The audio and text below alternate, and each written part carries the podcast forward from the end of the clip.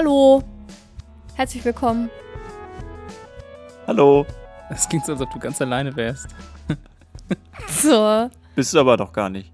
Ich habe euch immer dabei. Herzlich willkommen zur 25. Folge von Dir bringe ich noch was bei mit dem Thema Anziehung.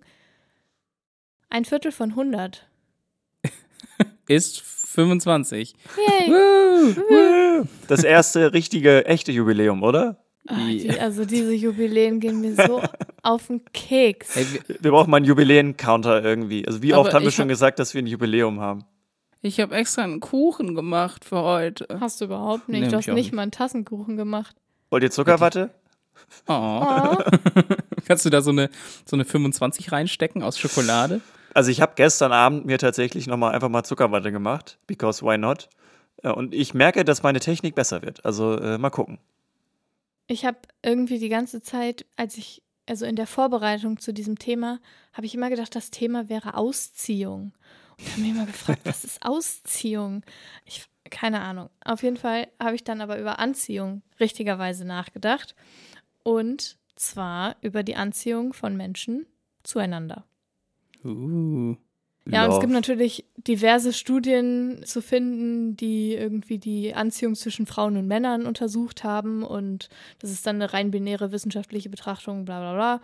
Und übrigens ist es unter anderem die Ungewissheit über das Interesse der anderen Person, was die Anziehung ausmacht. Ah, okay. Äh, das heißt, es bringt nichts, sich rar zu machen. Es bringt aber auch nichts, sich zu offenbaren. Also wir machen immer alles falsch im Dating. Also Hä? Also das heißt, ich muss eigentlich, eigentlich darfst du nichts machen. ich darf mit der Person viel Kontakt haben, aber es darf nicht ersichtlich sein, ob ich sie mag. Genau. Hm. Okay. Mega dumm.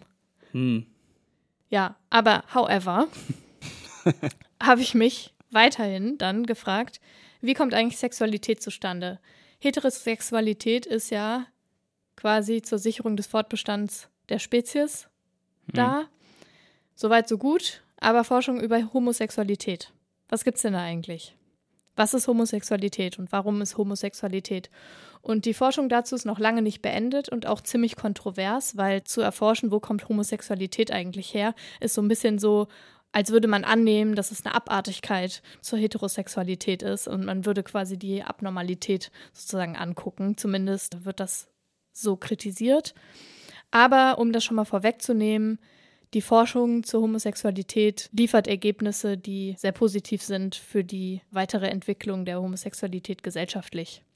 Es ist ja heutzutage immer noch so, dass in einigen Ländern die Homosexualität bestraft wird, als eine Krankheit gesehen wird. Die Leute werden eingesperrt, umgebracht oder halt irgendwie geheilt. Ja, in so Camps. Ja.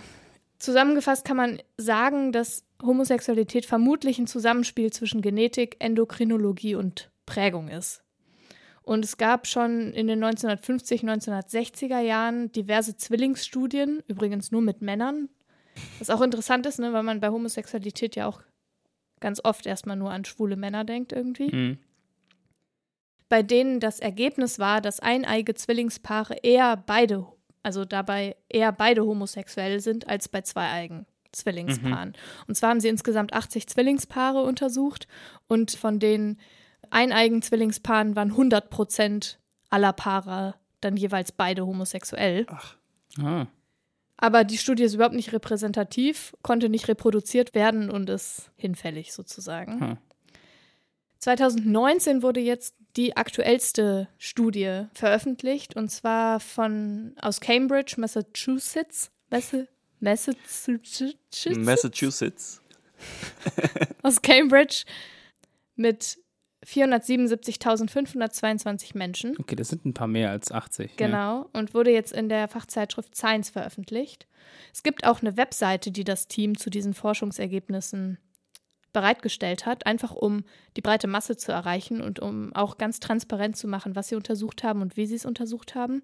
Das ist auch sehr nett aufbereitet. Ihr könnt euch die mal angucken. Das ist einfach geneticsexbehavior.info. Das klingt ein bisschen erst wie so ein Bandnamen. Genetic Sex Behavior. Ja, jedenfalls ist das Ergebnis, dass es fünf Genabschnitte im Erbgut des Menschen gibt, die einen Einfluss auf die gleichgeschlechtliche Partnerwahl haben. Und zwei davon sind für die Regulation von Östrogen und Testosteron verantwortlich. Zwei davon sind nur bei Männern zu finden und ein Genabschnitt ist nur bei Frauen zu finden. Hm. Letztlich erklären diese Gene allerdings nur etwa bei einem Prozent der Leute das gleichgeschlechtliche Verhalten. Und andere Faktoren sind eigentlich viel wichtiger als diese Gene, diese fünf Gene, die da jetzt nachgewiesen wurden. Das ist aber nur deshalb jetzt so relevant, weil bisher wusste man zwar, dass es einen genetischen Punkt gibt, der da verantwortlich ist. Man wusste nur nicht, welche Genabschnitte verantwortlich sind. Das weiß man jetzt durch diese neue Studie. Es gibt aber auch andere Studien, die andere Gründe gefunden haben und andere Faktoren sind zum Beispiel in Kanada erforscht worden. Und da wurde vor allen Dingen herausgefunden, dass schwule Männer häufig ältere Brüder haben. Und das ist insofern interessant, dass bei 15 bis 29 Prozent der homosexuellen Männer lässt sich das dadurch begründen, dass ihre Gehirnentwicklung während der Schwangerschaft durch eine Intoleranz der schwangeren Person, also meistens der Mutter, gegen ein bestimmtes Protein, was für die Gehirnentwicklung des Embryos wichtig ist, hervorgerufen wird. What? Das heißt, die Mutter hat eine Intoleranz gegen ein Protein, was für die Gehirnentwicklung des Embryos wichtig ist. Und diese Intoleranz hat sich in der ersten Schwangerschaft schon entwickelt, manifestiert sich dann aber erst in der zweiten Schwangerschaft mit dem zweiten Jungen. Ah. Und das steigt quasi weiter, je mehr Jungen die Frauen oder die schwangeren Personen halt gebären. Also mit jeder mhm. Schwangerschaft ist sozusagen die, die Wahrscheinlichkeit höher, dass ein homosexueller Junge dabei rauskommt. Aber das würde Ach. ja bedeuten, dass man davon ausgeht, dass diese Intoleranz automatisch Leute homosexuell werden lässt. Also naja, Männer. es besteht auf jeden Fall eine Wahrscheinlichkeit, also eine gewisse Prozentzahl. Es trägt halt dazu bei, wahrscheinlich. Genau. Zu einem, ein, zu einem gewissen Anteil einfach. Genau, das ist halt eine, das ist quasi eine Sache, die die Entwicklung des Embryos beeinflusst und die dafür sorgt, dass eben eine gewisse Wahrscheinlichkeit besteht, dass der Embryo später mal schwul wird. Das ist aber nur bei Jungs so. Außerdem wurde herausgefunden, dass es unterschiedlich starke Nervenzellverbindungen in der Amygdala gibt bei homosexuellen und heterosexuellen Menschen. Wenn man sich nämlich zum Beispiel anguckt, dass homosexuelle Frauen und heterosexuelle Männer eine stärkere Amygdala-Verbindung in der rechten Hirnhälfte zeigen und homosexuelle Männer und heterosexuelle Frauen eher in der linken Hirnhälfte. Daraus könnte man jetzt ja schließen, dass quasi homosexuelle Männer eine weibliche Komponente haben und mhm. homosexuelle Frauen eine männlichere, ja. aber die ForscherInnen, die das herausgefunden haben, warnen halt davor, das so binär mhm. zu betrachten, weil es setzt sich natürlich aus ganz vielen unterschiedlichen Dingen zusammen. Zu beachten ist sowieso, dass bei diesen Studien immer von Male und Female gesprochen wird, weil es eben sich auf das biologische Geschlecht bezieht mhm. und nicht über Man and Women. Ja. Also mhm es ist einfach eine sehr binäre Kiste immer noch, aber einfach der ja, Geschlechtlichkeit geschuldet sozusagen. Im Deutschen haben wir irgendwie Schwierigkeiten, das begrifflich zu trennen. Also biologisches Geschlecht ist hier sozusagen ausschlaggebend. Und unter die Homosexualität, die erforscht wurde, fällt auch immer die Bisexualität. Also das darf man quasi nicht vergessen, weil die Bisexualität ja auch eine homosexuelle Komponente hat. Mhm. Es gab dann jetzt noch eine schwedische Studie von 2008, die zudem herausgefunden hat, dass bei Frauen auch soziale Faktoren eine Rolle spielen können. Also unabhängig von körperlichen Beeinflussungen, also ob die jetzt genetisch oder endokrinologisch, hormonell oder was auch immer sind, gibt es eben auch soziale Faktoren, die eine Rolle spielen können. Zu einem bestimmten Prozentsatz bei Männern ist das hingegen überhaupt nicht so. Und wenn man sich jetzt das Tierreich anguckt, gibt es ja auch da diverse Spezien, Spezies, verschiedene Tierarten, die lebenslang auch monogam homosexuell leben. Pinguine zum Beispiel. Hm. Es gibt Pinguinpärchen. Ja, jetzt hier im Berliner Zoo. Ja, genau. Die haben jetzt, glaube ich, auch ein Ei ad äh, adoptiert. Genau, die haben ein Ei adoptiert. Und ja, das ist ganz putzig. Die Studien belegen also, dass Homosexualität und Anziehung nichts damit zu tun haben, was man sich aussucht. Was ja immer noch häufig so ein Mythos ist bei unaufgeklärten Leuten. Sondern dass es eben durch genetische, endokrinologische Faktoren bestimmt wird, zum großen Teil. Und selbst wenn es anders wäre, ist es natürlich super wichtig, gegen die Diskriminierung von Einzelnen oder auch Gruppen sich einzusetzen, völlig unabhängig davon, warum sie so sind und wie sie so sind.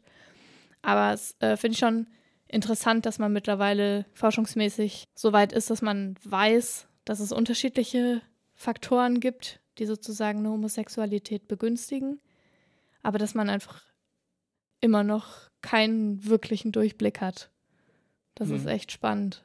Ist es nicht auch so, dass jetzt, weil du halt auch Bisexualität angesprochen hast, dass es halt quasi so eine Art äh, ja, Spektrum quasi ist, dass man das nicht einfach in 50-50 teilen kann, sondern dass man zu einem gewissen Anteil vielleicht irgendwie homosexuell ist, aber dass, dass man zum anderen Teil äh, heterosexuell ist zum Beispiel? Ja, genau. Das macht halt auch diese ganzen Studien super schwer, weil die ja ganz viel auf Befragung angewiesen sind. Ne? Also die befragen dann immer, wie viele gleichgeschlechtliche PartnerInnen hatten sie in den letzten Jahren oder so. Und ganz viele Leute trauen sich dann immer noch nicht in den Studien, sich zu outen. Andere Leute haben sich vor sich selbst vielleicht selber noch gar nicht geoutet. Viele wissen gar nicht, dass sie homosexuell sind. Also es ist super schwierig, das irgendwie repräsentativ zu machen. Und ja, zu welchem Teil ist man dann eigentlich homosexuell und genau, also es ist super schwammig und schwierig zu definieren. Ja, und auch ganz schwer messbar, oder? Also wie. Es ist total, genau, es ist eigentlich, es, man muss sich ja immer auf die Aussagen der Personen verlassen, um da irgendwie überhaupt ein Ergebnis zu bekommen. Es ist auch total interessant, weil zum Beispiel nach irgendwelchen Schädel-Hirntrauma-Geschichten oder auch nach Schlaganfällen und so kam es halt auch schon vor, dass Leute ihre sexuelle Orientierung geändert haben. Was auch spannend ist. Die Frage ist halt, gesteht man sich dann erst ein war man es schon immer oder ändert sich die sexuelle Präferenz tatsächlich? Das sind alles so Sachen, die irgendwie überhaupt nicht klar sind. Und die Frage ist halt, muss man das überhaupt klären? Also ja, es ist natürlich immer spannend, aber ich finde, man kann das so lange klären, solange es sozusagen keinen negativen Einfluss hat auf diese Gruppe. Also Forschung sollte nicht diskriminieren sozusagen. Ja, das ist auch das, weswegen ich dieses, diese eine Sache so irgendwie so komisch finde, dieses, äh, diese Intoleranz zu diesem Protein. Weil das gibt ja so ein bisschen die Idee, dass man sagen könnte, ja, dann sorgt dafür, dass die Mütter eben diese Intoleranz nicht haben können oder irgendwas dagegen passiert, weil dann ist die Wahrscheinlichkeit niedriger, dass ich einen homosexuellen Sohn kriege. Ne? Das ist ja jetzt so ein bisschen die Konsequenz, die man daraus ableiten könnte. Da weiß ich halt nicht, wie groß der Anteil tatsächlich von diesem Protein mhm. ist. Oder hast, hattest genau, du das gesagt? Genau, das, genau, das weiß man halt nicht. Ja. Ja. Ja, also wenn das, das vielleicht so 5% sind, dann ist ja der andere Anteil sozusagen viel beeinflussender, als dass es irgendwie diese Intoleranz von diesem Protein irgendwie wäre. Genau, also es ist, es ist einfach überhaupt noch abschließend nicht geklärt, was welchen Einfluss und zu welchen mhm. Teilen hat. Und genau das wäre halt gefährlich zu sagen. Ja, wir nutzen eben. jetzt die Forschungsergebnisse, um nur noch heterosexuelle Kinder zu produzieren, was ja total bescheuert ist. Also, weil, hä?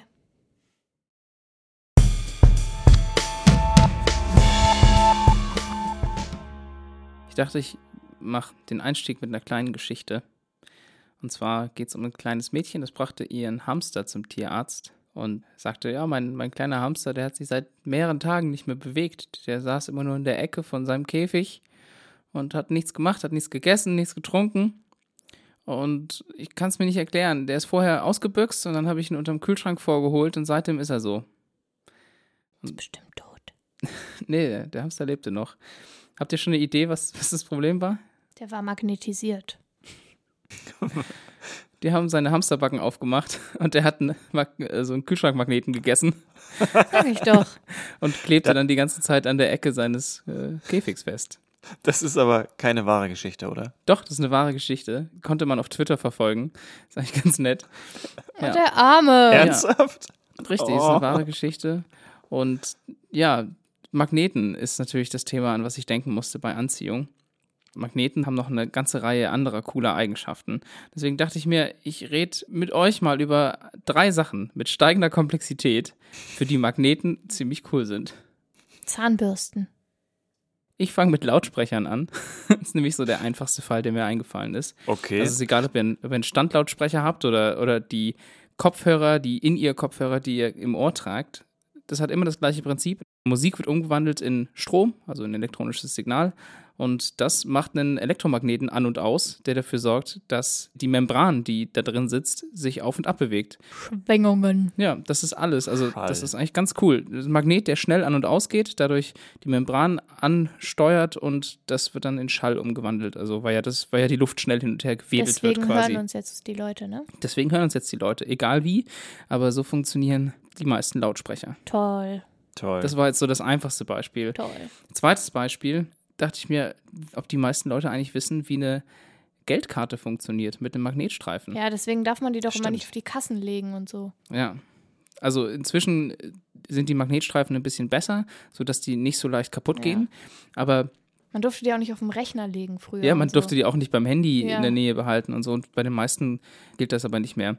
Äh, Und zwar Magnetstreifen bestehen eigentlich aus so kleinen, ganz, ganz vielen kleinen Stäben, so Eisenstäbe.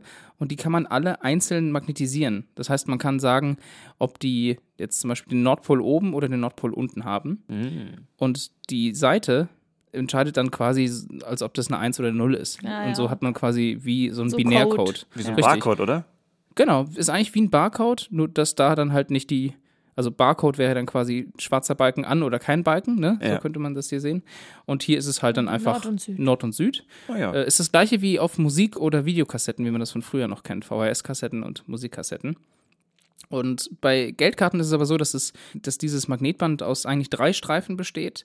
Die ersten beiden sind unveränderbar, also die werden einmal so eingerichtet und die enthalten dann kodiert so Sachen wie den Namen des, äh, der, der, der, des Bankkartenbesitzers oder Besitzerin und die Banknummer. Und der letzte Streifen, das ist so ein Read-and-Write-Streifen. Da sind dann zum Beispiel so Sachen drauf wie der maximale Betrag, der abgehoben werden kann oder die PIN kann da verschlüsselt drin sein. Das ist aber jetzt nicht standardisiert, das ist unterschiedlich von Bank zu Bank.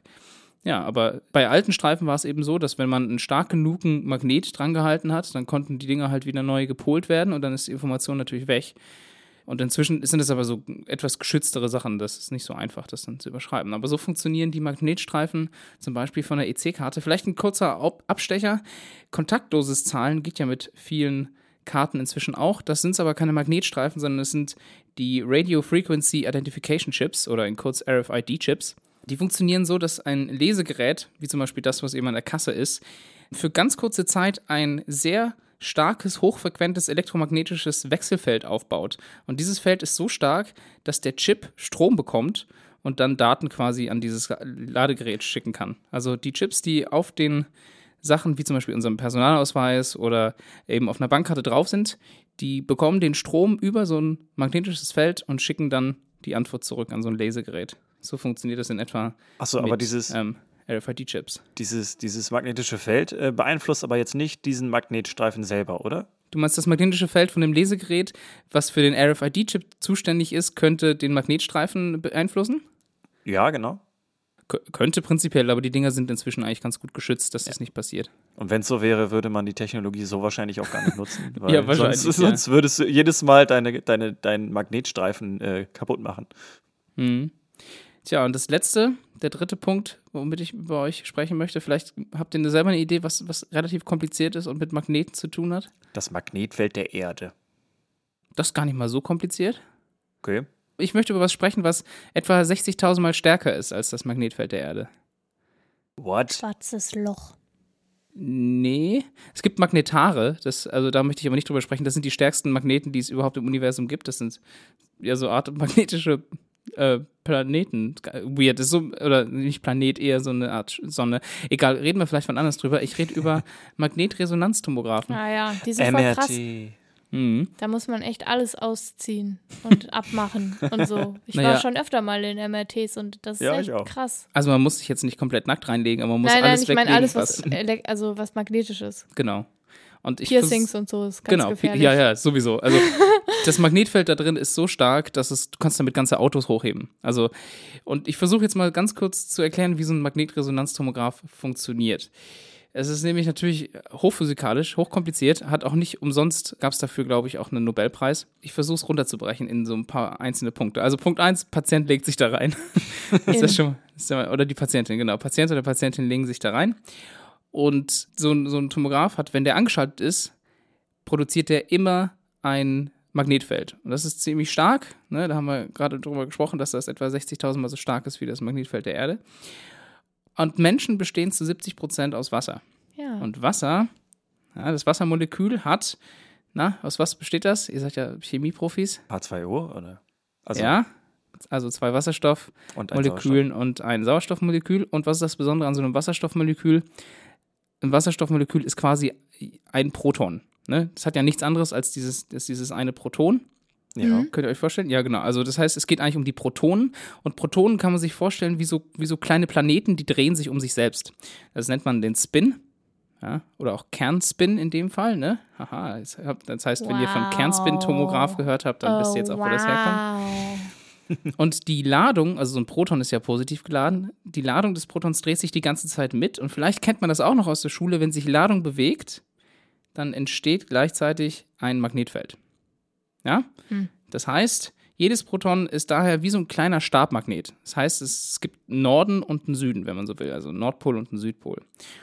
Und wenn man jetzt einen Menschen in so einen Magnetresonanztomographen reinpackt, dann zeigen plötzlich all diese. Protonen entweder in die gleiche Richtung oder in die entgegengesetzte, Mhm. also entweder parallel oder antiparallel. Also das hilft einem noch nicht so viel. Man kann dann noch nicht so viel messen. Was man aber macht, ist, man, man nimmt ein zweites Signal, also ein Radiosignal, und das verändert die Protonen. Das schubst die so ein bisschen aus, diesem, aus dieser Ausrichtung wieder raus. Äh, diese Radiofrequenz ist sehr hochfrequent und dieser Impuls, der bringt die eben aus dem Gleichgewicht. Und das funktioniert aber nur, wenn der Impuls die passende Frequenz hat, die zur Rotation des Protons passt. Ist das dieses Klopfen im MRT? Äh, Ja, das ist, das ist dieses An- und Ausschalten, ja, Ja. tatsächlich. Und, aber das Besondere ist, dass eben dieses, diese Frequenz passen muss zu der Frequenz des Protons. Mhm. Und das Ganze nennt man Resonanz. Also die Frequenz muss in Resonanz sein zum Proton. Deswegen heißen die Dinger eben Magnetresonanztomographen. Magnetresonanztomographen. Da kommt der Begriff mit der Resonanz her. Also, das heißt, wir haben jetzt quasi so ein Radiosignal angemacht, das verschiebt die, diese Protonen, die drehen sich dann quasi in so eine andere Achse, so um 90 Grad meistens. Und wenn man dann aber dieses Signal wieder ausschaltet, dann drehen die sich wieder zurück in diese ausgerichtete Richtung, die das MRT-Gerät an sich vorgibt, ne? diese eine Hauptrichtung. Und die Zeit, die die Protonen brauchen, um wieder zurückzufallen in diesen anderen Zustand, der ist unterschiedlich je nach Gewebe. Ja, Und so kriegt man quasi die Strukturen. die kann man genau kann man quasi diese Struktur messen.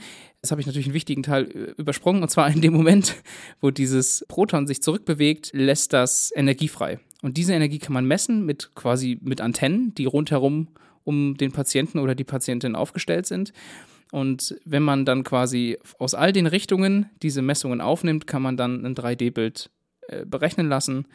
Und wie gesagt, dadurch, dass das verschieden schnell ist, kann man auch noch verschiedene Geweben voneinander unterscheiden. Das ist ganz grob und sehr, sehr einfach runtergebrochen, wie ein Magnetresonanztomograph funktioniert. Sehr einfach auf jeden Fall, das stimmt.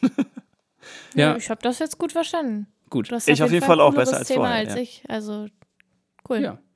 Jetzt wisst ihr das. Und das geht alles nur mit Magneten. Und das, das Coole daran ist halt, dass es nicht invasiv ist. Ne? ja, ja, genau. Und der Vorteil gegenüber zum Beispiel von CT ist auch, dass man keine ionisierende Strahlung nimmt. Also man nimmt keine Eben. hochgeladenen Partikel, die, Ja, die Schaden anrichten können. sozusagen. Genau. Also ja.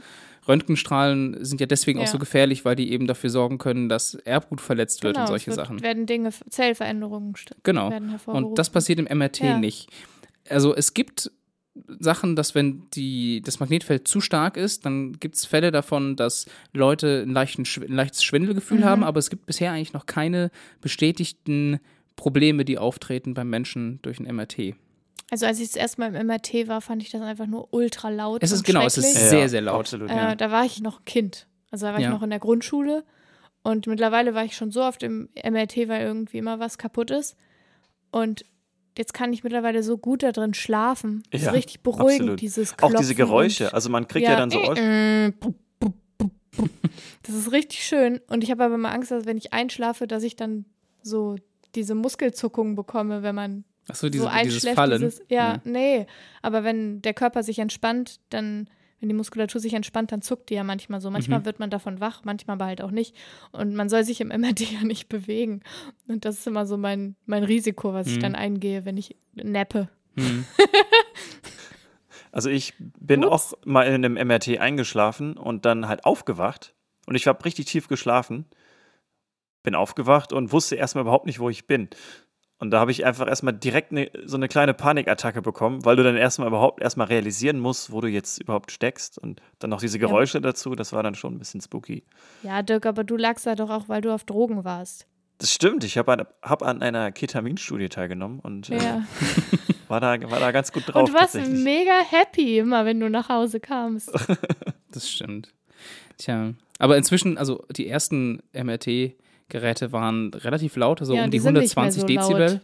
Ja, genau, und inzwischen sind die, was habe ich, ich glaube, so um die 20 Dezibel über äh, Hintergrundrauschen. Also das ist so. nicht viel. Ja, das ist voll angenehm. genau. Meistens kriegst du ja auch Kopfhörer, kriegst dann vielleicht angenehme Ja, ja. Musik oder solche Sachen. Ja, Aber, so ein Retainer zum Beispiel oder eine Zahnspange sind nicht gefährlich fürs MRT. Also das ist irgendwie nicht magnetisch. Mhm. Zum Glück. Ne, das wird wahrscheinlich oh auch beim, beim Einsetzen auch berücksichtigt, oder? Naja, aber zum Beispiel Also- Herzschrittmacher und so sind problematisch. Ja, das Richtig. stimmt. Ja. Oder auch Hirnschrittmacher natürlich, ne? Also weil die arbeiten ja auch irgendwie mit irgendwelchen Impulsen und bla, keine Ahnung. Ja.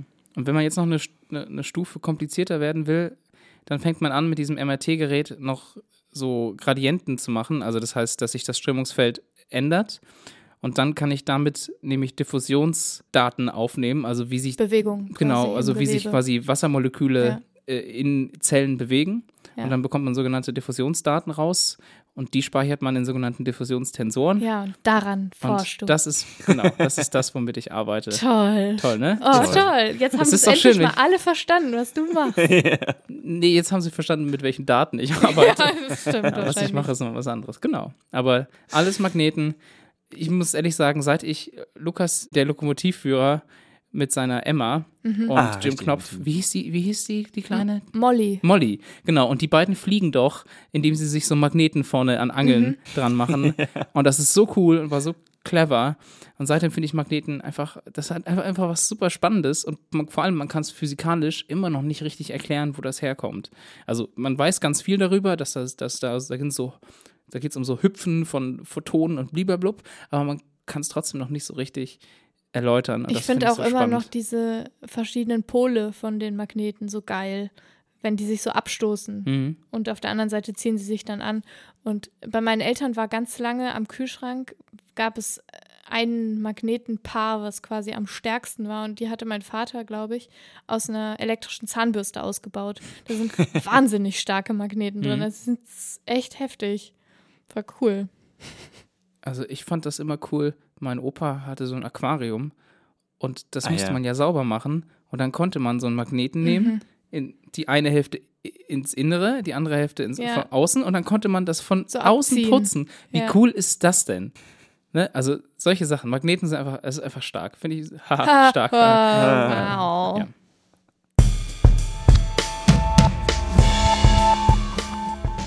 Ich habe ja in der letzten Folge schon etwas angeteased, worüber ich heute vielleicht reden will. Ausziehen, ausziehen. Nee, was mich nämlich am meisten anzieht, sind nämlich Klamotten. Fast jeden Tag eigentlich. Und Oh, Das ist, Dirk. das ist schon so ein richtig guter, lange Vorbereitung, weißt du, zwei Wochen lang vorbereiteter Witz. nee, Ja. wie spät ist es? Na, un- ungefähr 24 Stunden. Okay. Und was mir in Bezug auf Klamotten vor jetzt fast sieben Jahren aufgefallen ist und was ich damals gelernt habe, das will ich heute mit euch teilen in, diesem, in dieser Podcast-Folge. Wow. Ja, also eine Folge, die jetzt quasi schon seit sieben Jahren in, in mir brodelt, ein wichtiges Thema. Und zwar sind mir und einem ehemaligen Schulkameraden aufgefallen, dass fast alle Reißverschlüsse, die man so hat, Hm. von einer Marke kommen. Mhm, ja. Und zwar heißt die Marke YKK.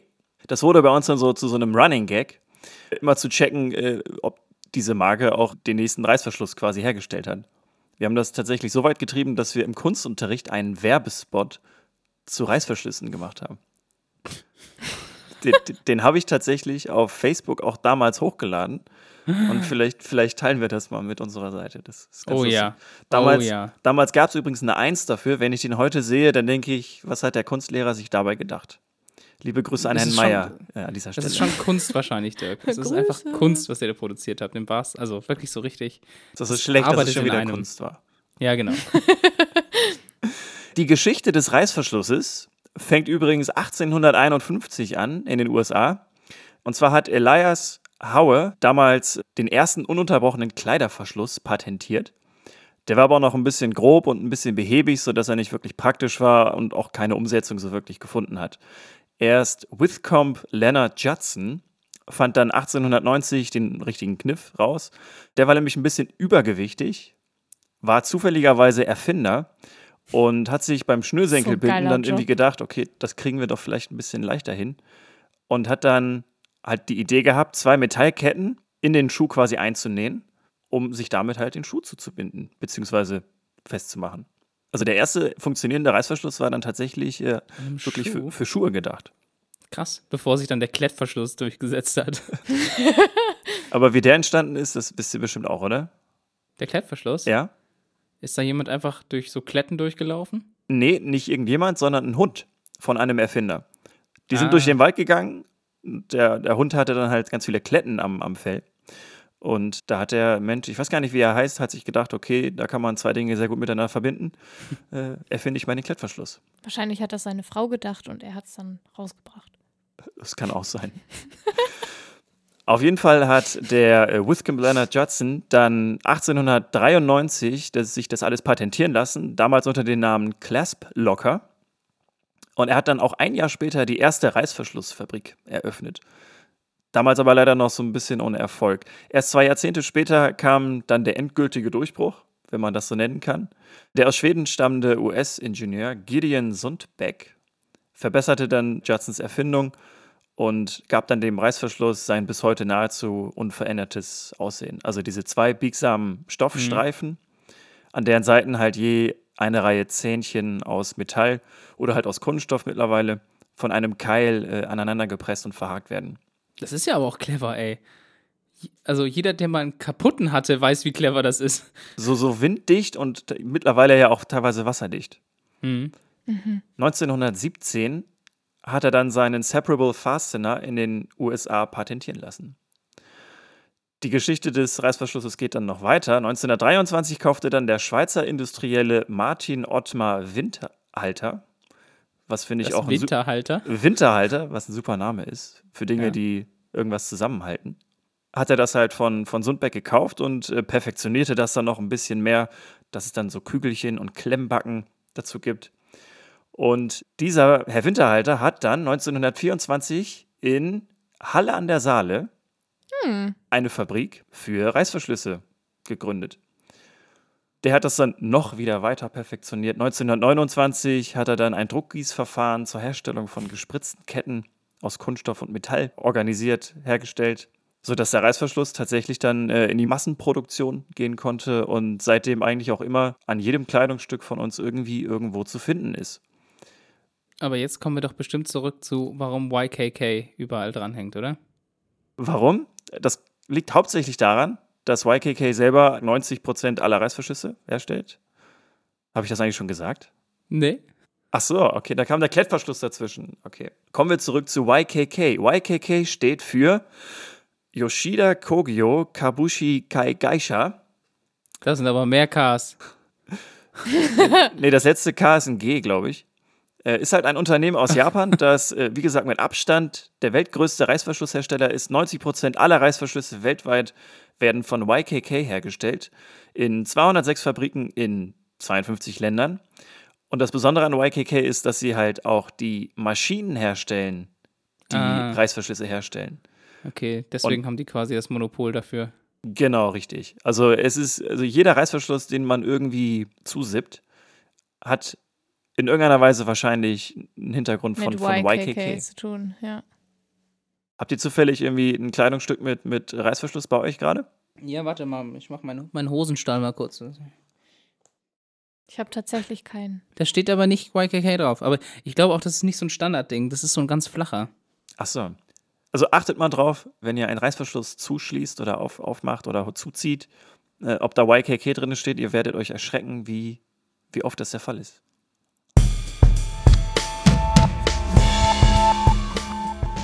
Hanna und ich waren im Kino. Wieder mal. Diesmal nicht Ad Astra, sondern wir haben den Joker gesehen. Oh. Der war ein bisschen besser als der war, Ad ja, Astra. der Film war deutlich besser als Ad Astra. Und an, War der, auch fies zu vergleichen Ja. eigentlich. und an einer wichtigen Stelle war wieder mal das Motiv Dies Irae zu hören. Ich war ganz stolz drauf, als äh, das plötzlich auftauchte und ich es bemerken konnte. Da hast du mich gehauen, hast gesagt, hast du es gehört? Ja, das stimmt.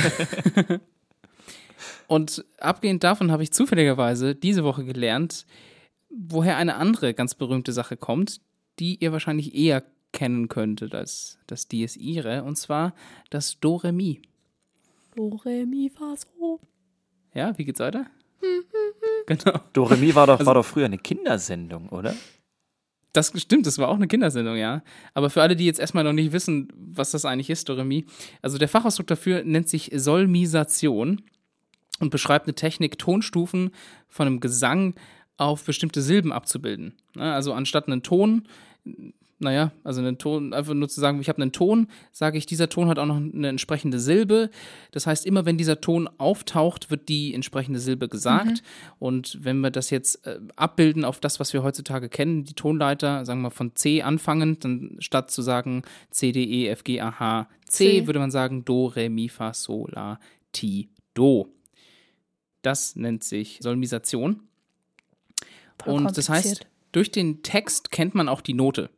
Das ist so die Idee dahinter. Und das Ganze haben wir einem italienischen Mönchen zu verdanken, wie so oft, dem Guido. Guido d'Arezzo hieß er. Guido. Der Guido. Ja, das ist echt ganz lustig. Er hieß am Anfang nur Guido, bis er nach Arezzo gezogen ist. Und dann hieß er halt Guido d'Arezzo. Wow. Und dem Guido haben wir tatsächlich noch viel mehr zu verdanken. Er hat beispielsweise auch die erste Form des heute bekannten Fünf-Linien-Notensystems eingeführt. Ah, Ne? Also diese Sachen auch, das, er hat auch schon Schlüssel eingeführt, die sahen damals noch nicht so ganz aus wie, wie zum Beispiel der Violinschlüssel und der Bassschlüssel, wie wir das heute kennen. Aber er hat schon so die ersten Sachen in die Richtung eingeführt und er hat eben auch so fünf Linien und sowas, was so ähnlich aussieht wie Noten heute eingeführt. Das haben wir alles ihm zu verdanken und er war jedenfalls Mönch. So um. Bruder Guido. Bitte? Bruder Guido. Bruder, genau, Bruder Guido. Und zu einer Zeit, also Anfang des 11. Jahrhunderts. Und Mönche haben zu der Zeit, ja, was haben die so gemacht? Die haben sich um ihren Gebetet. Garten gekümmert, viel gebetet und sie haben auch sehr viel gesungen. Ja. Ne? Also die haben Messen ja Mhm, fast stimmt. ausschließlich gesungen abgehalten und so. Und zwar in erster Linie gregorianische Gesänge. ist eigentlich ziemlich nice. Das stimmt. Ja, gregorianisch ist super. das ist auch so ein Guilty Äh, Pleasure von mir. Ey, ohne Scheiß, ne? Ist wirklich Das so. ist wirklich, das, Das ist wirklich macht so. Spaß, das anzuhören. Kennt ihr diese Band Gregorians oder so ähnlich? War das nicht so eine, so eine, so eine äh, ganz moderne Band, die dann lauter so gregorianische, äh, also moderne Popsongs Ja, so gregorianisch gesungen gecovert hat, genau, richtig. Ja, genau. Das ist Ja. mega geil. Egal. Übrigens, falls ihr euch jemals gefragt habt, warum das gregorianische Gesänge heißt, äh, das liegt daran, dass es zu Ehren des Papst Gregor I. so benannt worden Ah, ist. danke, dass du das sagst. Ja. Cool. Nicht zu verwechseln mit dem gregorianischen Kalender. Mhm. Der kommt nämlich einige Zeit später erst und ist nach Papst Gregor dem 13. benannt. Naja, klar. Das wusste ich. Ja, klar.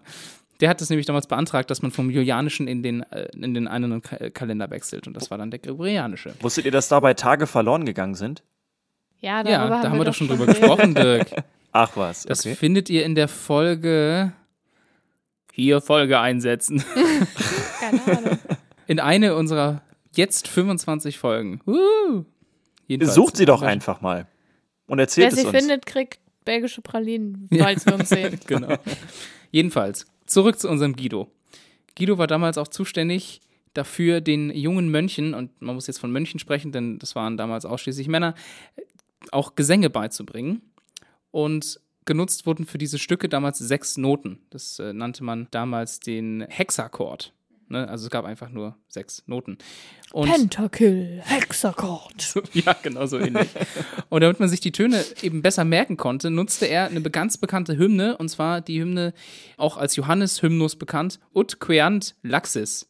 Das ist der Name dieser Hymne. Warum er das gemacht hat, ist, lässt sich ganz einfach erklären. Der hat nämlich bemerkt, dass die sechs Verse, also das ist quasi, ein Hymnus ist ja auch eine Art Gedicht, und die sechs Verse dieses Gedichtes begannen jeweils mit einem steigenden Ton dieses Hexakkords. Ne? Also das heißt, die erste Zeile begann mit einem C, die zweite Zeile mit einem D, wenn man es mit heutigen Tönen macht, die dritte mit einem E, F, G, A, H Aha. quasi. Also, jetzt das, vergesst das H, das habe ich jetzt nicht gesagt, weil es waren ja nur sechs Verse. Wir kommen aber gleich dazu, warum das auch noch dazu kam. Und er hat halt gemerkt, dass die erste Zeile heißt halt Ut queant laxis, die zweite Resonare fibris und so weiter und so fort. Und er hat die, ersten, die erste Silbe genommen dieser Zeile, um daraus das Ut queant laxis, Re senare fibris, Mi ragestatorum oder so, gastorum, Fa, Muli und so weiter und so fort. Das heißt Ut, Re, Mi, Fa, So, La. Das waren die sechs verschiedenen Stufen, die es gab. Hm, das hat er gemacht. Deep. Und so ist das nämlich entstanden. Das Doremi hieß nämlich am Anfang auch nicht Doremi, sondern Ut-Remi. Ja. Das Ding war, dass dann später noch, um diese Lücke zu füllen, weil es gibt ja noch mehr Töne, die danach kommen, ne? also das H hat ja gefehlt, hat er noch das Si eingeführt, weil das Ganze ja eben die Johanneshymne war. Und das heißt, er hat am Schluss einfach das Ganze wegen Sankte Johannes, SI, die Abkürzung Ah. Si gemacht. Das heißt, wir haben Ut, Re, Mi, Fa, So, La, Si. Und dann am Schluss natürlich wieder Ut. Das Ut wurde relativ schnell, ich glaube erst sogar ein paar Jahre später schon, durch einen Do ersetzt, einfach dann, weil es anscheinend besser klang. Und ganz, ganz viel später, im 19. Jahrhundert, wurde dann vorgeschlagen, das letzte Si, das Sankte Johannes, in ein Ti umzuändern. Sang. Ting. t- t- Was? Egal. Auf jeden Fall hatte man dann Do, Re, Mi, Fa, So, Johannes. La, Ti und dann wieder den Anfangston Do. Ja. Und jetzt wisst ihr, dass quasi der gute Guido für nicht nur für unser Do, Re, Mi, Fa, So, La, Ti, Do zuständig war, sondern auch für unser aktuelles, fast modernes Notensystem. Und ja, der hat sich coole Sachen ausgedacht für mehr Guido. Bruder Guido, Bruder Guido, schläfst du noch?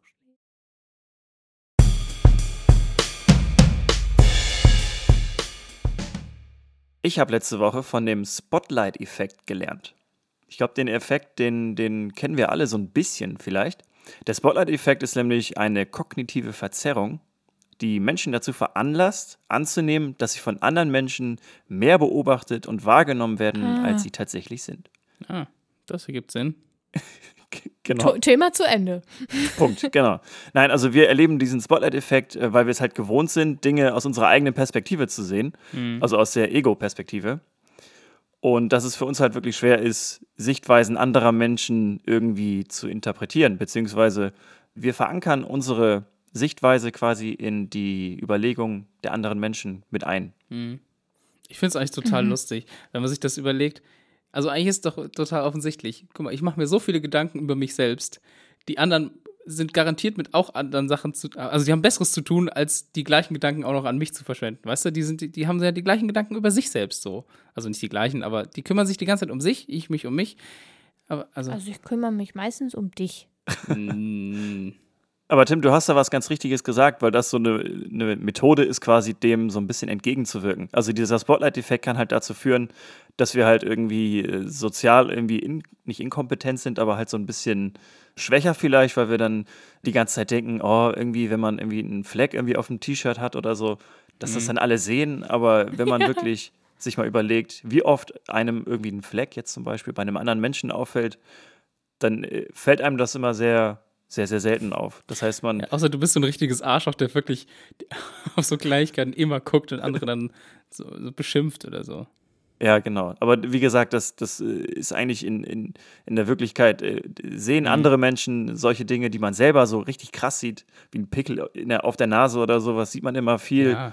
viel mehr, als es andere von einem irgendwie jemals irgendwie, dass sie Die sehen anderen würden. haben einfach wirklich Besseres zu tun, als über unsere Unzulänglichkeiten ständig nachzudenken. Genau, aber dass, es, dass dieser Effekt oder dass dieses Gefühl quasi einen Namen hat und auch empirisch bewiesen ist, das Mhm. habe ich halt tatsächlich letzte Woche gelernt. Und der äh, Mhm. Spotlight-Effekt bedeutet übrigens auch, dass wir die Wahrscheinlichkeit überschätzen, dass Menschen positive Dinge über uns bemerken. Also, dass zum Ah. Beispiel, äh, wenn, wenn man jetzt irgendwie denkt, hey, ich habe doch jetzt letzte Woche irgendwie was ganz Tolles irgendwie für diese Person gemacht, dann erinnert man sich da halt immer auch sehr dolle dran, obwohl die andere Person das so in der Form vielleicht gar nicht wahrgenommen hat. Also, Ah. es, es geht quasi in beide Richtungen. Oder man sagt, ich habe doch eine besonders tolle Frisur heute oder ich habe doch eine, ja, extra geguckt, dass ich den einen Zahn nochmal extra gebleicht habe. Wisst ihr, an wen ich denken muss, wenn ihr besonders tolle Frisur sagt? An Tina und ihre goldenen Haare. Die goldene Tina. Das wird den meisten Leuten da draußen richtig, richtig weiterhelfen. Ich habe euch das gesagt, nicht den anderen. Ah, okay.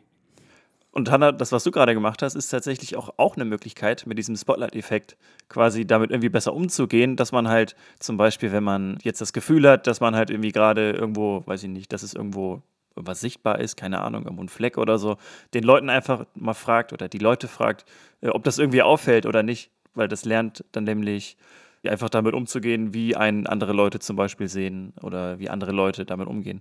Das gleiche bei schönen Haaren.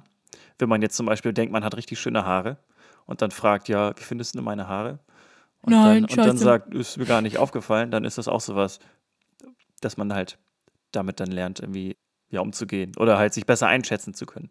Ich bin immer dafür, dass man kommuniziert, ob man jetzt fragt oder was mitteilt. Ich finde, das ist immer eine ziemlich gute Idee. Übrigens auch bei zwischenmenschlicher Anziehung, auch wenn die Studie was anderes behauptet.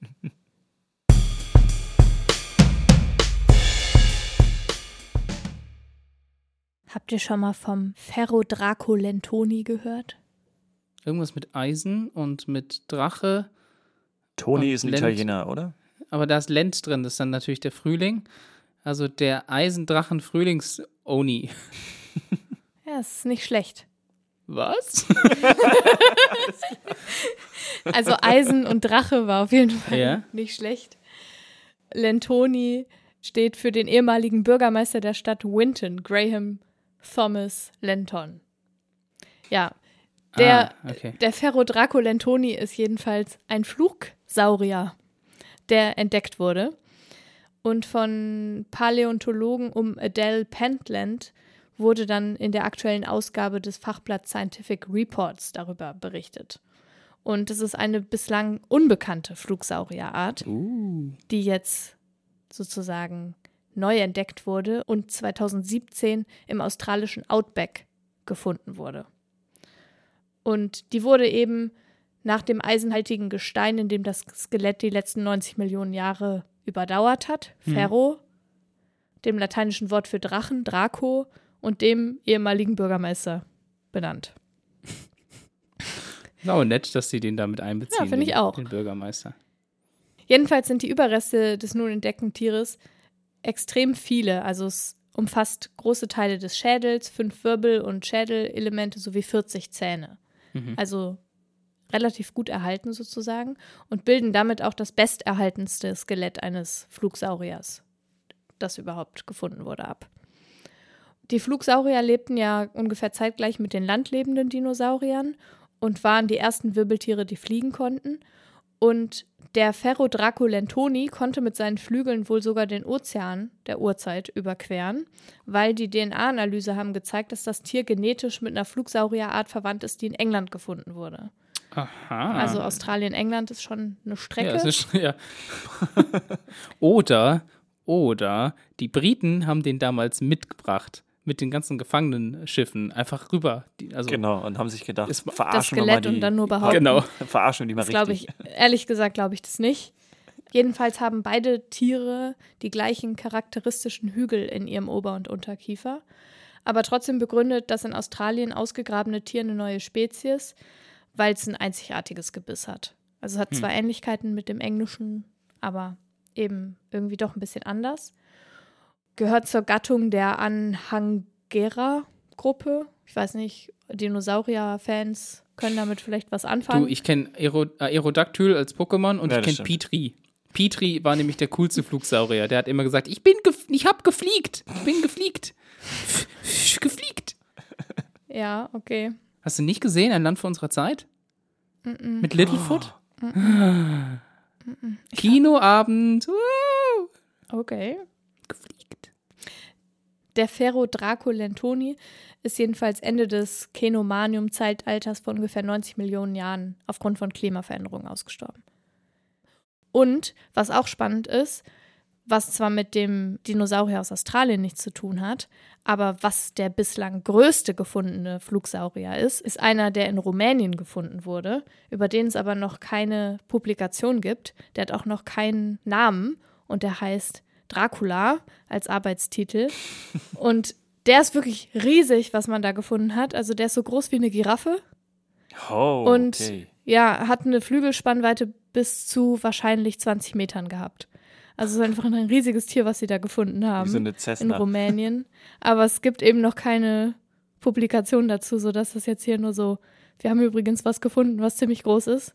Ich finde das ganz spannend, dass das irgendwie so klingt, als ob Harry Potter sich daran orientiert hätte, weil da kommen doch auch die krassen Drachen her aus Rumänien, oder? Bringt der, bringt Ja, der eine stimmt. Weasley nicht die, die krassen Dracheneier, die rumänischen Dracheneier ja, oder so kann rüber? sein. Der ist auch schon vor einer ganzen Weile gefunden worden, aber wahrscheinlich nicht, bevor J.K. Rowling ihre Bücher geschrieben hat. Aber wir warten jetzt gespannt auf die Publikation, weil es schon mega abgefahren. So groß wie eine Giraffe, das muss man erstmal abheben, das Ding. Easy peasy. Ich meine, Boeing 747 kann auch abheben. ja, aber ja, ist schon irgendwie cool. Dracula. Dirks bestes Land der Welt. Das beste Land der Welt des heutigen Tages ist Äthiopien. Oh, ich habe heute noch darüber nachgedacht, äthiopisch essen zu gehen. wow. Also ich meine, wir könnten natürlich auch über den Friedensnobelpreisträger sprechen, ne? Genau, der ist Stimmt. ein Grund dafür. Deswegen könnt ihr euch auch, wie gesagt, bestimmt denken, warum Äthiopien heute das beste Land der Welt ist. Aber erstmal zu den harten Fakten. Äthiopien ist 1.104.300 Quadratkilometer groß. Jesus, das ist echt groß, oder? Das ist sehr, sehr groß. Das ist so groß wie Bolivien und dreimal so groß wie Deutschland.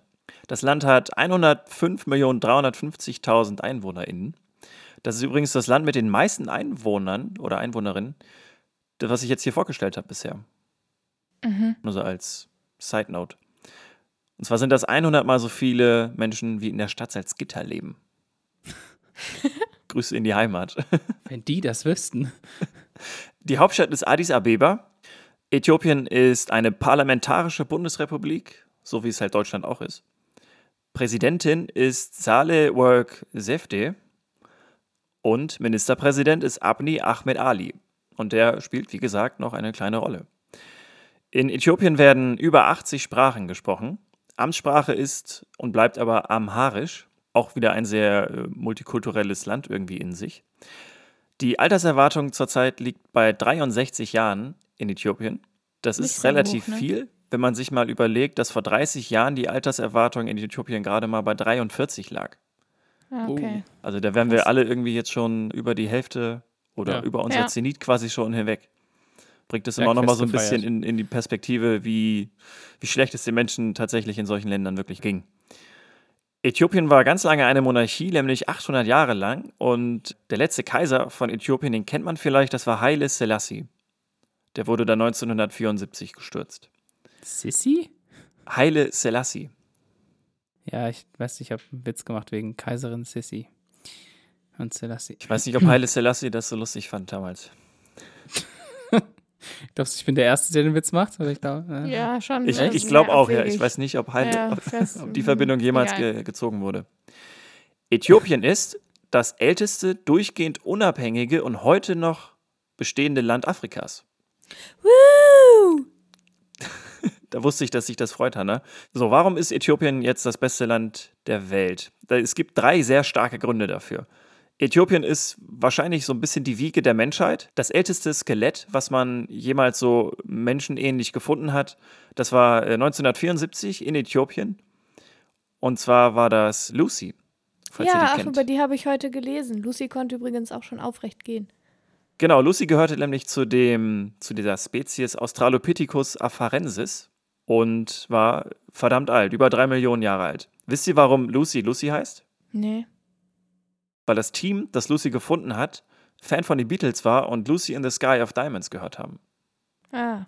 Und daher ja, Lucy. Ich fand es interessant, weil es wurde nämlich jetzt gerade herausgefunden, dass die Stelle, wo Lucy gefunden wurde, keine Savanne war damals, sondern dort Bäume und so weiter so. gewachsen sind zu der Zeit und sie deswegen schon aufrecht ging wahrscheinlich, weil es quasi was gab, wonach sie greifen wollte. Hm, hm. Also ja. Natürlich funktioniert Evolution so nicht, aber ihr wisst, ich, was ich meine. Ja.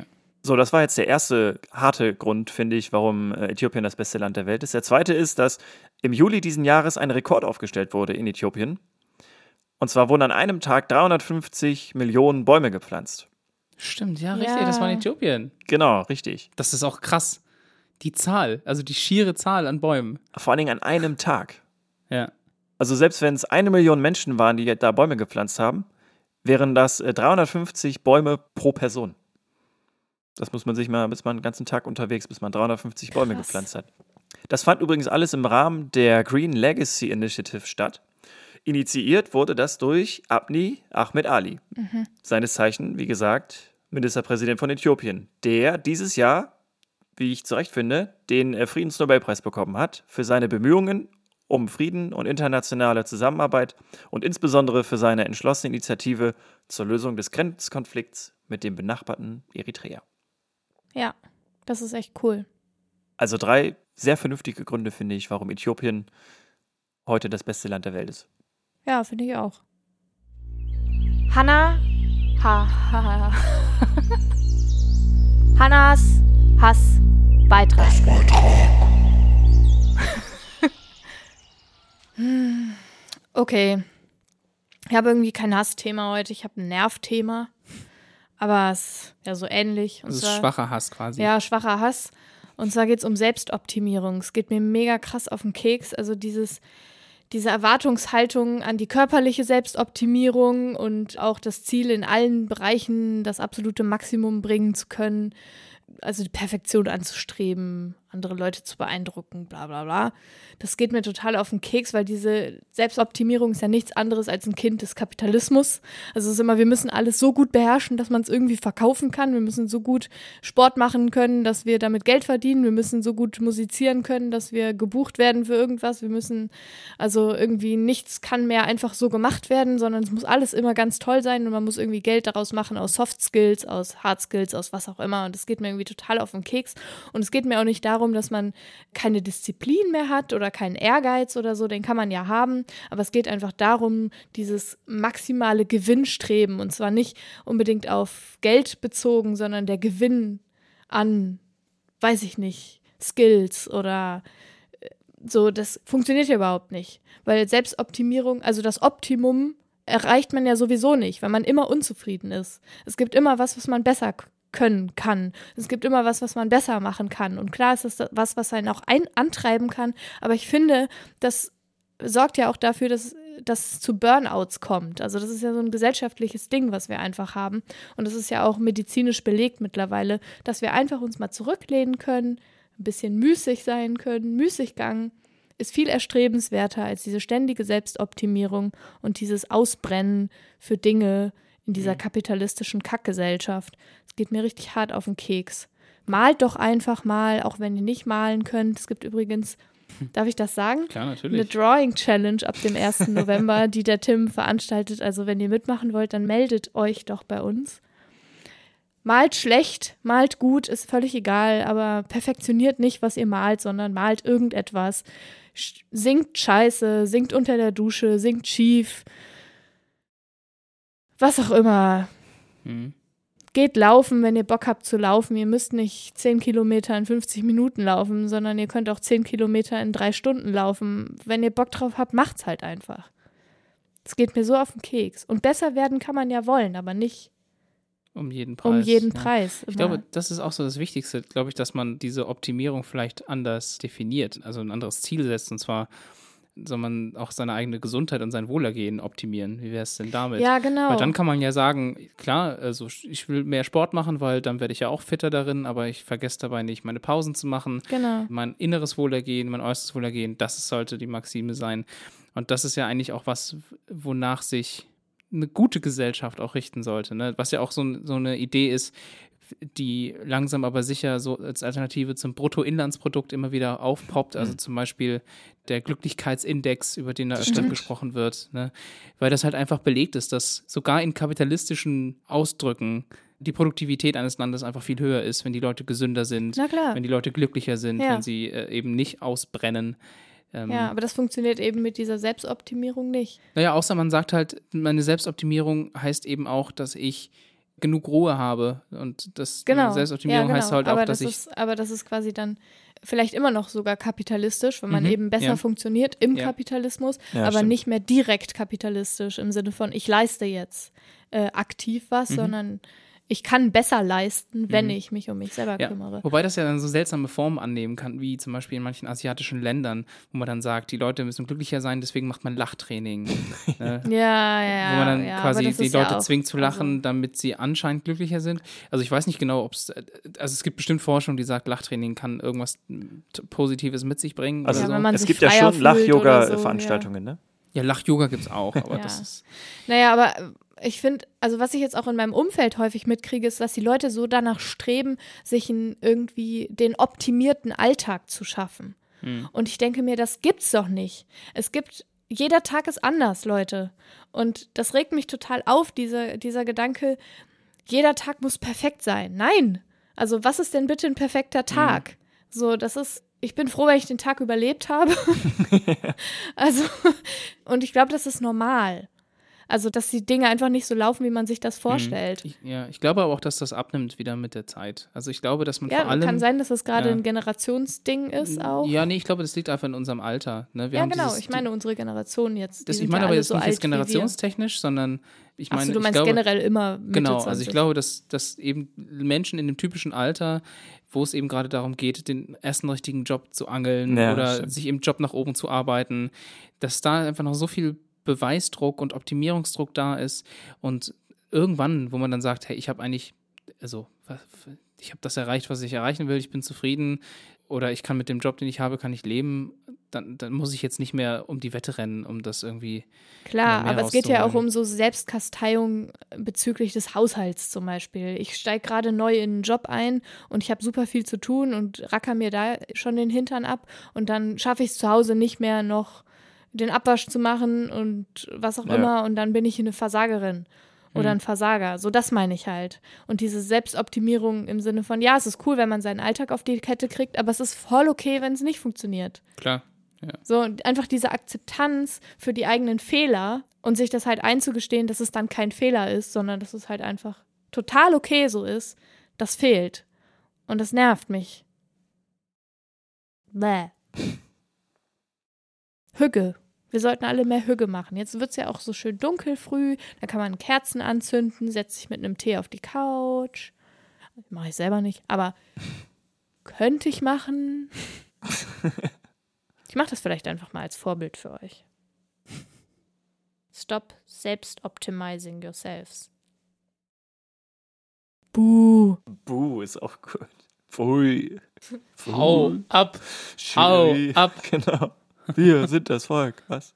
Ich bin Volker. Völkerball? Oh, voll geil, hätte ich mega Boah, Bock drauf. Völkerball hätte ich auch mega Bock. Ja. Guck mal, wenn wir Kann es man- schaffen, irgendwann mal. Weiß nicht, wir sagen das immer wieder, aber wenn wir irgendwann eine richtig große Hörerschaft haben, dann machen wir so ein großes Völkerballturnier. Boah. Ja, mit so ein paar tausend Leuten. Ja. Ein paar hundert reichen auch schon. Ja. Wir haben ja schon ein paar Wir haben ja schon ein paar hundert. Wer von euch hat Bock auf ein Völkerballturnier? Schreibt uns eine Message auf Instagram oder Facebook oder irgendwo, wo ihr Bock habt, uns eine Message zu schreiben. Oder schickt uns eine Sprachnachricht. Das ist eh cool. Ja, schickt uns eine Sprachnachricht, damit Genau. wir eure lieblichen Stimmchen hören. Die müsst ihr übrigens nicht selbst optimieren. Die sind auch so schön. La la la, do re mi fa sol latino. Tim, kann, bist du zufällig, kannst du singen? Bist du Sänger oder so? Grazie. Habe ich jetzt Ausschlag hier? Äh, also Tim ist ja der aufstrebendste Singer-Songwriter Deutschlands, falls Ja. ihr das noch nicht wusstet. Kommst du aus Ihr Halle? könnt ihn mal ne? Seit, auschecken. seit Jahren. Ja, aus Halle, genau. Hey, Deutschland, Deutschlandradio Kultur hat gesagt, ich komme aus Halle. Du bist ja auch YouTuber. Hä, ich bin Auch Tim. das Ich, ich bin Tim. Es gab einen Beitrag von mir, äh, äh, Radio, Radio Deutschland Kultur. Toll, toll, toll. Tims Tipps. Wieder was mit Haushalt? Guck mal, wir sind so abgeschweift den ganzen Tag. Ich habe dafür wirklich einen sehr, sehr kurzen Tims Tipp mitgebracht. Ich habe nämlich gelesen, was man jetzt anscheinend machen soll, um sich Namen besser zu merken von Leuten, die man frisch kennenlernt. Also ihr kennt das, ihr kommt auf eine Party Oh ja, das kann ich überhaupt oder ihr geht nicht. irgendwo hin Ja. und dann streckt euch jemand die Hand entgegen und sagt, guten Tag, ich bin der Peter. Und zwei Sekunden Und später habe ich den ihr, Namen ah, schon toll, verstanden. Peter. Ja, genau. Zwei Sekunden später ist vorbei oder, oder zehn Minuten später kommt dann jemand Neues in die Diskussion, äh, den ihr schon kennt und sagt, ah ja, hier, das ist mein Freund Carsten und das hier ist übrigens, äh, äh, äh, und dann hat mein Namen wieder vergessen. Ich gebe mir auf Partys gar keine Mühe mehr, die Namen mir irgendwie zu merken, weil ich weiß, dass ich sie sowieso in den nächsten, wie gesagt, zwei Sekunden vergessen werde. Ich sag das auch immer. Ich sag auch immer, ich werde mir euren Namen sowieso nicht merken. Und als Tim und ich uns kennengelernt haben, habe ich ihm die Hand gegeben und gesagt, hallo, ich bin Hanna. Und er hat gesagt, hallo, ich bin Tim. Und dann habe ich ihm gesagt, dass er gut riecht. Und dann haben sich unsere Wege kurz getrennt und drei Minuten später stand er wieder vor mir und hat gesagt, sagst du mir deinen Namen nochmal? Und dann hast du gesagt. Hanna gesagt und dann hat Tim gefragt, so wie das Palindrom mit H am Ende? Ja, genau. Und dann habe ich gesagt, ah, das habe ich ja noch nie gehört. Das ist aber eine romantische Geschichte. Toll, toll, Warte, toll, jetzt erzählt. Nein, nein, nein, jetzt erzählt euch, jetzt erzählt aber noch, wo ihr euch kennengelernt habt. Auf einer Bühne bei Ikea. Genau, bei einer, einer Eröffnung von Ikea. kommen wir zurück zu meinem Tipp. Ich habe vor Jahren mal gelesen, man soll dann den Leuten tief in die Augen blicken. Das hast du auch gemacht. Man soll den Leuten tief in die Augen blicken und dann sich die Augenfarbe merken. Und dann assoziiert man sofort den Namen mit der Augenfarbe. What? Never. Ja, ist ein bisschen creepy. Ich finde es auch nicht so, das nicht so funktioniert super. nicht. Äh, ja, also ich habe es probiert, es hat nicht, nicht gut funktioniert. Und der neue, also es gibt noch einen anderen Tipp, der ist jetzt ein bisschen lame. Der ist nämlich, man redet dann über den Namen. Also offensichtlich kann man sich dann besser merken. Also wenn jetzt Hannah zu mir kommt und ich sage, ah, Hannah, das ist ja lustig, weil von vorne und rückwärts ist ja Palindrom, da kann ich mir das, ist ja lustig. Wie. Otto. hä? Ja, genau, wie, ja. Oder wenn man jemanden findet, der so ähnlich heißt. Das, das ist offensichtlich, aber also ich glaube, man kann nicht, man kann nicht immer dafür sorgen, dass man über den Namen einer Person spricht. Anscheinend, ein Tipp, der wirklich helfen soll, ist, dass sobald der Name gesagt wurde, kommen wir, kommen wir zurück zum Beispiel Peter, fängt man an, in seinem Kopf, während man mit der Person weiterspricht, ständig den Namen Peter, Peter, Peter zu rufen. Das Also geht wirklich. bei einzelnen Personen vielleicht, aber wenn man sich in einer Gruppe vorstellt, dann wird es schon schwierig. Weil So dann nacheinander, zehn Leute. Zeit Namen Peter, durch. Susanne und Carsten. genau, also man soll das anscheinend halt in seinem Kopf die ganze Zeit machen und dann wird quasi alles, was man mit der Person weiterspricht, bekommt dann so ein Flair, als ob man, als ob das quasi eben von diesem, von diesen Rufen äh, quasi supported wird. Und dann werden alle Informationen plötzlich mit diesem, mit diesem Chanting, also mit diesem Ausruf, der im Kopf passiert, Mhm. verbunden. Und so kann man sich den Namen anscheinend viel besser merken. Als ob man den Menschen irgendwie dann anfeuern will, die ganze Zeit was zu sagen. Genau, genau. ja, red weiter, ja. Ja, genau. Du machst das Was, super. du bist hier HR? Das ist ja cool. Peter, Peter. Ja, also äh, ich werde es demnächst mal ausprobieren. Das war der neue Trick. Der Hoffentlich, man sa Hauptsache man sagt es nicht laut. ja, okay. Man ist besoffen und ruft. Naja, auch das ist ein Tipp. Frisch, frisch out of the, of the Internets. Für euch recherchiert, sagt Bescheid, wie es funktioniert. Und dann, wenn wir uns dann live kennenlernen, Peter und alle anderen, dann probieren wir das mal aus.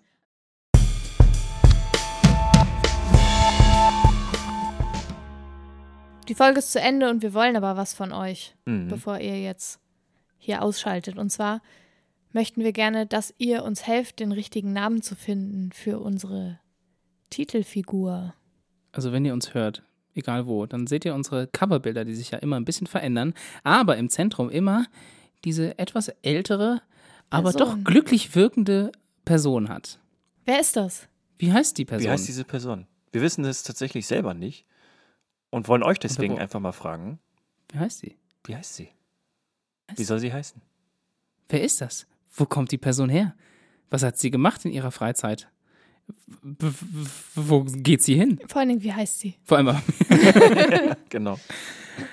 und damit sind wir auch schon am Ende dieser Folge angekommen. Anziehung. Die nächste Folge heißt Das Bier von vier. Oh, was könnte das bedeuten? Das Bier von vier? Was, was meint er damit? Wir? Wie vier? Wir sind doch aber nur drei. Hä? Lasst euch überraschen. So überraschend, wie wir uns jedes Mal gegenseitig tun, weil wir nicht wissen, über was die anderen sprechen. Nächste Folge jedenfalls. Das Bier von vier. Vielen Dank, dass ihr wieder zugehört habt. Bei dir bringe ich noch was bei, eurem Podcast mit der alten Person auf dem Cover. Vielen Dank, Hanna. Vielen Dank, Dirk. Danke, Tim. Wir sehen uns. Ha! wir hören uns in zwei Wochen wieder. Macht's Ja. gut. Ciao, ciao. Ciao. Bye. Tschüss.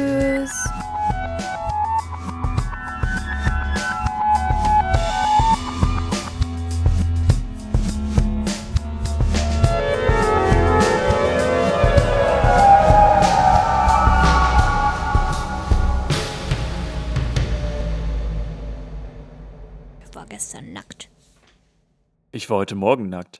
Oh, Ich war heute Nacht nackt. Ich war heute nackt. Ich, stimmt, ich habe heute Nacht auch sogar nackt geschlafen. Ich versuche nur zu funktionieren. oh. Um dir eine Stütze zu Das sein. Traurigste, was ich seit langem gehört habe. Ich versuche nur zu funktionieren.